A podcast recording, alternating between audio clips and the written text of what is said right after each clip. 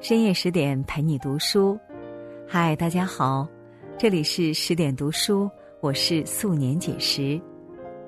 在接下来的时间，我们一起来聊一聊《红楼梦》里的尤二姐。听完之后，请不要忘了在文末点一个再看。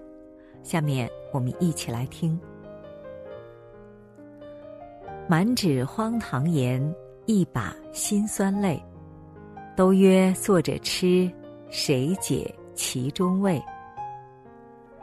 在那烈火烹油、鲜花着锦的大观园里，一众俊男靓女们用各不相同的人生选择，斩获着云泥之别的不同命运。其中有这样一个女人，像个花蝴蝶般游弋在宁荣两府的纨绔子弟之间。她的美貌排在贾府第一梯队，她的家境即便不算大富大贵，却也衣食无忧。在他看来，凭借着自己如花的容颜，背靠着声名显赫的贾家，自己定能收获一个如意郎君，一份幸福人生。然而，拿着这样一手不错牌面的他，最终。却生生将牌局打出一个稀烂的结果。她就是尤二姐，一个独有美貌、不遵生存之道的蠢女人。她那看似阴差阳错的人生结局，实则也是自我选择的结果。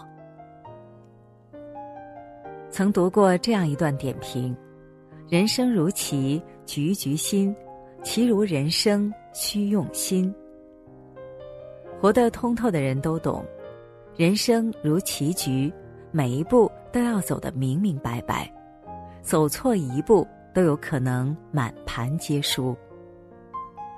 尤二姐，这个《红楼梦》里最漂亮的女人，收获的却是最悲惨的命运。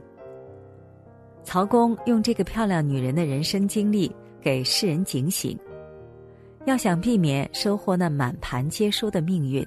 就一定要遵循这三个人生准则。第一，人生没有如果，对错皆在一念之间。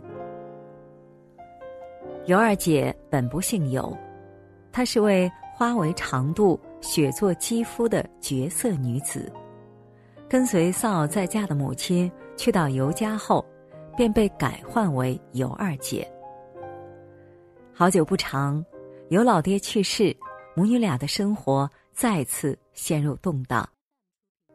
眼见有老爹的亲生女儿尤氏嫁入宁府，过着锦衣玉食的生活，二姐艳羡不已。她闷闷的想：尤氏都能嫁入豪门，我应该比她嫁得更好才对呀。暂且先靠着她的人脉结交些富贵人家的子弟再说吧。想到这点，他毫不犹豫投靠尤氏去。人生一世，每个人都有欲望，成魔成佛全在一念之间。有人认清欲望，合理调控，最终助力了自己的人生；而另一些人呢，欲望犹如潘多拉的盒子，打开了便走上了一条不归路。贾府的奢靡繁华，就像那潘多拉的魔盒，向二姐展示着闻所未闻的迷幻人生。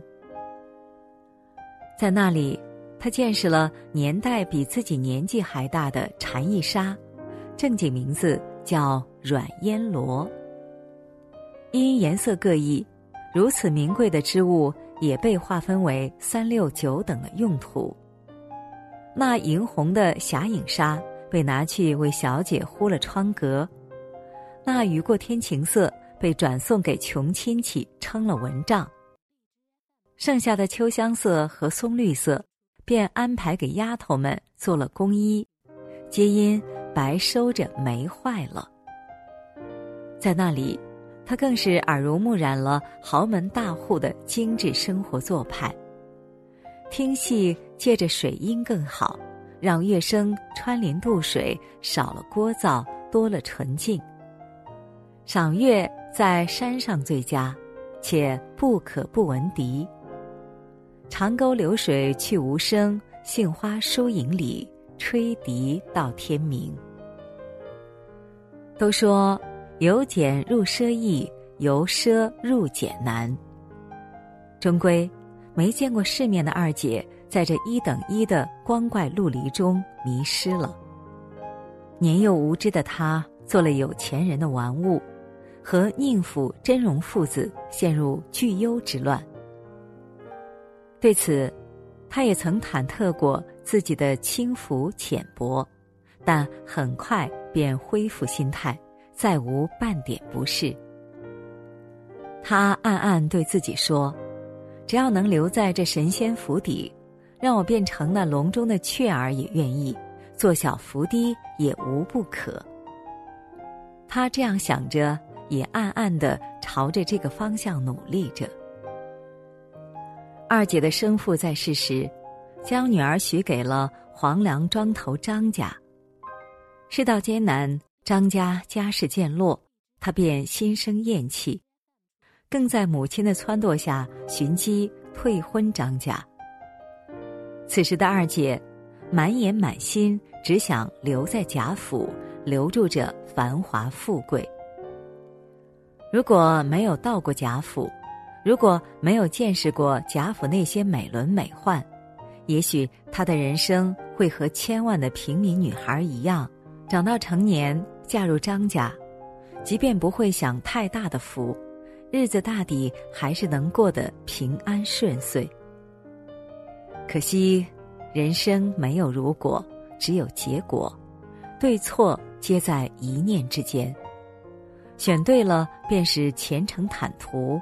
选错了，将是万劫不复。第二，太自以为是的人生是一场灾难。想留在这富贵之地，可供二姐选择的方法还真不多，而青春貌美就是他唯一能拿得出手的利器。他笃定的认为，自己的旷世美颜。一定是通往那富贵之家的捷径。这想法也没错，但对女孩而言，人生路上美貌可能是通向成功的优先入场券，但绝非永久通行证。能让他们笑到最后的，永远只能是实力。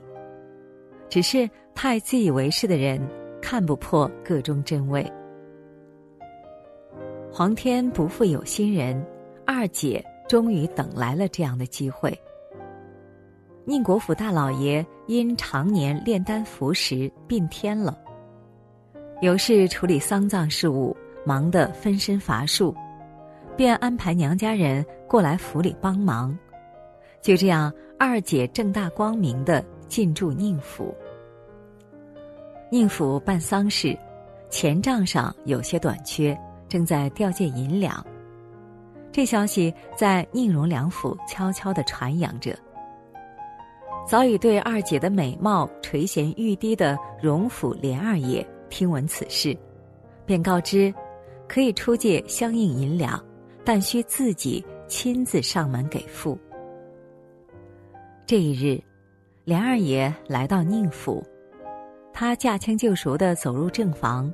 见屋内只有二姐带着两个丫鬟做手工活，忙上前问好。虽然对二姐的美貌早有耳闻，但一身素服的二姐那娇俏的模样，依然让连二爷为之心动。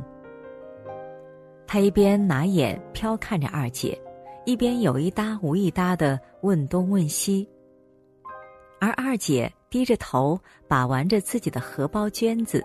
只是含笑不语。其实二姐早已听闻连二爷的风流倜傥，今日得见真人，心中也是小鹿乱撞。春心荡漾的她，默默的对自己说：“天可怜见，正愁没机会邂逅贵人，这偏偏富家子就送上门来，难不成真是老天眷顾？”赐我美好姻缘。有人说，人生最难的不是看清远方，而是看清脚下的路；最迷惑的不是看清别人，而是看清自己。人活一世，最大的无知便是自以为是。这世上总有你不了解的事，也总有你看不清的人。太自以为是的人生，就是一场灾难。偷偷的，二姐将自己的槟榔荷包给了连二爷，也将连二爷放这桌上的汉玉九龙佩悄悄的收入囊中。眉眼交汇处，情愫在两人心中暗生。款曲暗通中，欲火在两人体内升腾。从应府告辞，心急火燎的梁二爷即找来真容父子，三人一阵密谋。之后，二姐被乘素轿抬入花之巷那所梁二爷新置的宅院，他也摇身一变成了梁二爷的外室。第三。看不透人情世故，就只能体味人心薄凉。新婚燕尔，二姐的头脸焕然一新，一时间倒也是风光无限。然而她不明白，这样的得偿所愿，犹如那璀璨烟火，华美却也短暂。之后，命运的丧钟就将为她敲响。私底下。梁二爷曾安抚他说：“二奶奶的病是不能再好了，只待她一死，便接你入府。”二姐听了，自然也是愿意的。梁二爷的承诺让二姐生了一份痴想，误以为自己也有机会与尤氏一般，掌管着偌大的府邸，享尽荣华富贵。但是他忘了。旁人对二奶奶凤姐的评价，她最是不能容人，永远是嘴甜心苦，上头笑着，脚底下就使绊子。明是一盆火，暗是一把刀，所有的狠毒泼辣都占全了。听闻此话的他，还不以为然的说：“我只以礼待他，他敢怎么招我？这世界。”不是非黑即白，这人心也不是非善即恶。你可以善良，但不能对人性的恶一无所知；你可以一片赤诚，但不当一场，只为劝说二姐随他入园。实心眼儿的二姐被深深的打动了，她认定凤姐便是自己的知己，更是认为那些关于凤姐的流言。都是小人不遂心，诽谤主子罢了。故一句“任凭姐姐裁处”，表明心迹后，便喜不自胜的跟着凤姐入了园。其实二姐哪里想到，凤姐早已对她动了杀心，入园的安排也是请君入瓮的把戏罢了。岁月虽静好，现实。却不安稳。当你看不透人情世故，就只能等着体味人心薄凉。园子里，丫鬟善姐儿被分派来到二姐身边，美其名曰贴身伺候。有了凤姐的暗中授意，善姐儿自然对二姐不会客气。因没了头油，二姐吩咐善姐儿。去上房拿些个来。善姐儿毫不留情的对了回去。你怎么如此不知好歹？哪能为这点子小事儿去反锁我们奶奶？你还是能着些儿吧。一席话说的二姐无地自容。人善被欺，马善被骑。慢慢的，得寸进尺的善姐儿更是饭也懒得伺候。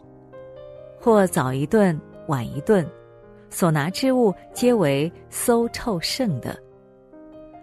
想着自己不是明媒正娶来的，二姐也不敢声张，只是一味忍气吞声，事事将就。如此这般，二姐日日郁郁寡欢，很快便日渐消瘦。再后来，待得知腹中胎儿被庸医打掉后，二姐万念俱灰，毫不犹豫的选择了吞金自尽。生活不是用来妥协的，退缩越多，喘息的空间就越少；日子不是用来将就的，表现的越卑微，幸福的东西就会离得越远。学会自保是女孩行走人世的必修课，可惜这道理，二姐到死都没有懂。高晓松曾说。每个人的人生都是带着自己的剧本来的。回看尤二姐的一生，她的选择让人唏嘘。为了攀附富贵，退婚张家，心甘情愿的给连二爷做小。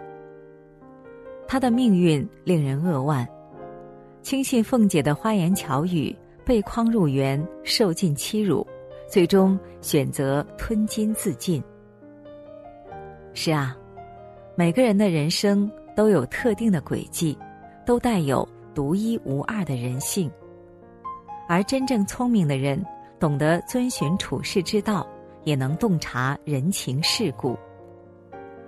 他们相信选择比努力重要，他们明白，太过自以为是的人生就是一场灾难。他们更知道，人情练达皆学问，世事洞明。即文章的意义所在。最终，他们不辜负岁月，不为难自己，努力过好自己的人生。好了，今天的文章我们就分享完了。更多美文，请继续关注十点读书，也欢迎把我们推荐给你的朋友和家人，让我们在阅读里遇见更好的自己。我是素年锦时，祝你晚安。做个好梦。